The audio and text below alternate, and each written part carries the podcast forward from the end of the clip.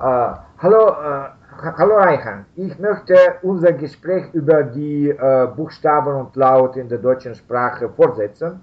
Und ja. jetzt ist meine Frage über CH. Mhm.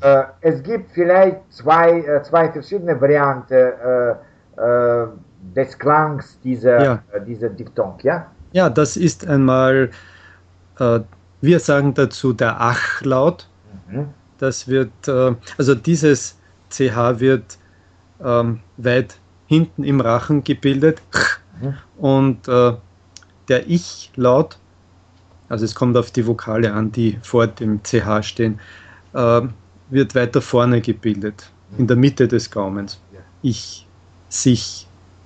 Und äh, ich glaube, dass es für nicht deutschsprachige auch ein Problem sein kann, äh, diese CH von, von den Wörtern mit, mit H äh, zu unterscheiden. Ja, das ist äh, sehr. Das H ist äh, viel sanfter. Ja, ja, ja. Es wird auch hinten im Rachen gebildet. Für die Russen, ja. es ist, ja, ja, es ist ein, ja. ein Hauchlaut, der ähm, eher schwach ist. Ja, ja. Auch die Franzosen haben Schwierigkeiten, weil es ein H am Wortanfang zwar gibt, aber es wird nicht ausgespro ja. ausgesprochen in französischen Wörtern. Aber im Deutschen gibt es eben Hotel, hat, haben. Aber das, dieses, dieses H wird immer am, steht immer am Anfang des Wortes. Im Wortinneren ist es stumm ja, oder am Wortende. Ende. Ja, ja. ja. Ah, okay. Das CH wird immer gesprochen und äh, da gibt es auch Wörter, die in verschiedenen Regionen unterschiedlich ausgesprochen werden. Äh, zum Beispiel äh, in Österreich sagen wir Chemie, in Deutschland hört man Chemie oder Chemie. Ja, ja, zum Beispiel in, in Frankfurt äh, habe ich so ja. gehört, ja. Mhm. Ja, okay. Und äh, ich habe irgendwo gelesen, dass Ach, Ach laut, ja, ja. Ach, A, O, U, ja, zum Beispiel, ja. Ja, ja, genau. Das sind die dunklen Vokale A, O, U und der Ich-Laut ja. äh, eben nach den hellen Lauten I ja. und E, I, Ich. Äh, ja, ja, okay, ist irgendwo dazwischen. Okay. Und äh, jetzt äh, über diese, über diese E.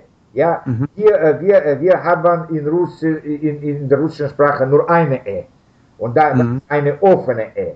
Und ja. so, sagen äh, die, die Russen äh, sehr oft äh, schlecht oder falsch diese enge, enge, geschlossene Ehe. Ja? Mhm, mh. Wie kannst du davon sagen oder kannst du, kannst du einige Beispiele? Äh ja, ich versuche es. Ich glaube, dass das geschlossene E ähm, normalerweise lang gesprochen wird, also wie in Schnee, dann wird es auch mit zwei E geschrieben aber auch in, den, in, in solchen offenen Silben wie in Heben, Hebel. Äh, das offene Ä äh, ist kurz, meistens. Es gibt auch äh, Wörter, wo es lang sein kann, aber äh, ja, schon, weil das merkt man auch an der Schreibung. Also ich glaube, dass ein ähm, also in, in kurzen Wörtern wie wenn mhm. zum Beispiel, äh, wird das offene E kurz gesprochen und wenn ich sage wäre, dann ist es, wird es mit Umlaut A geschrieben. Aha, ja. Wenn ich sage hätte, dann ist es kurz gesprochen. Mhm. Also äh, die Länge und die, die Kürze können vielleicht dabei helfen, ja. aber auch, auch die Schreibung. Ja? Mhm. Also in offenen Silben ist das, ähm, ist das E normalerweise geschlossen. Mhm. E, auch natürlich, wenn es mit zwei E geschrieben wird. Mhm. Und äh, in geschlossenen Silben, also solchen, die mit Konsonantenden äh, ist das E offen und kurz. Mhm.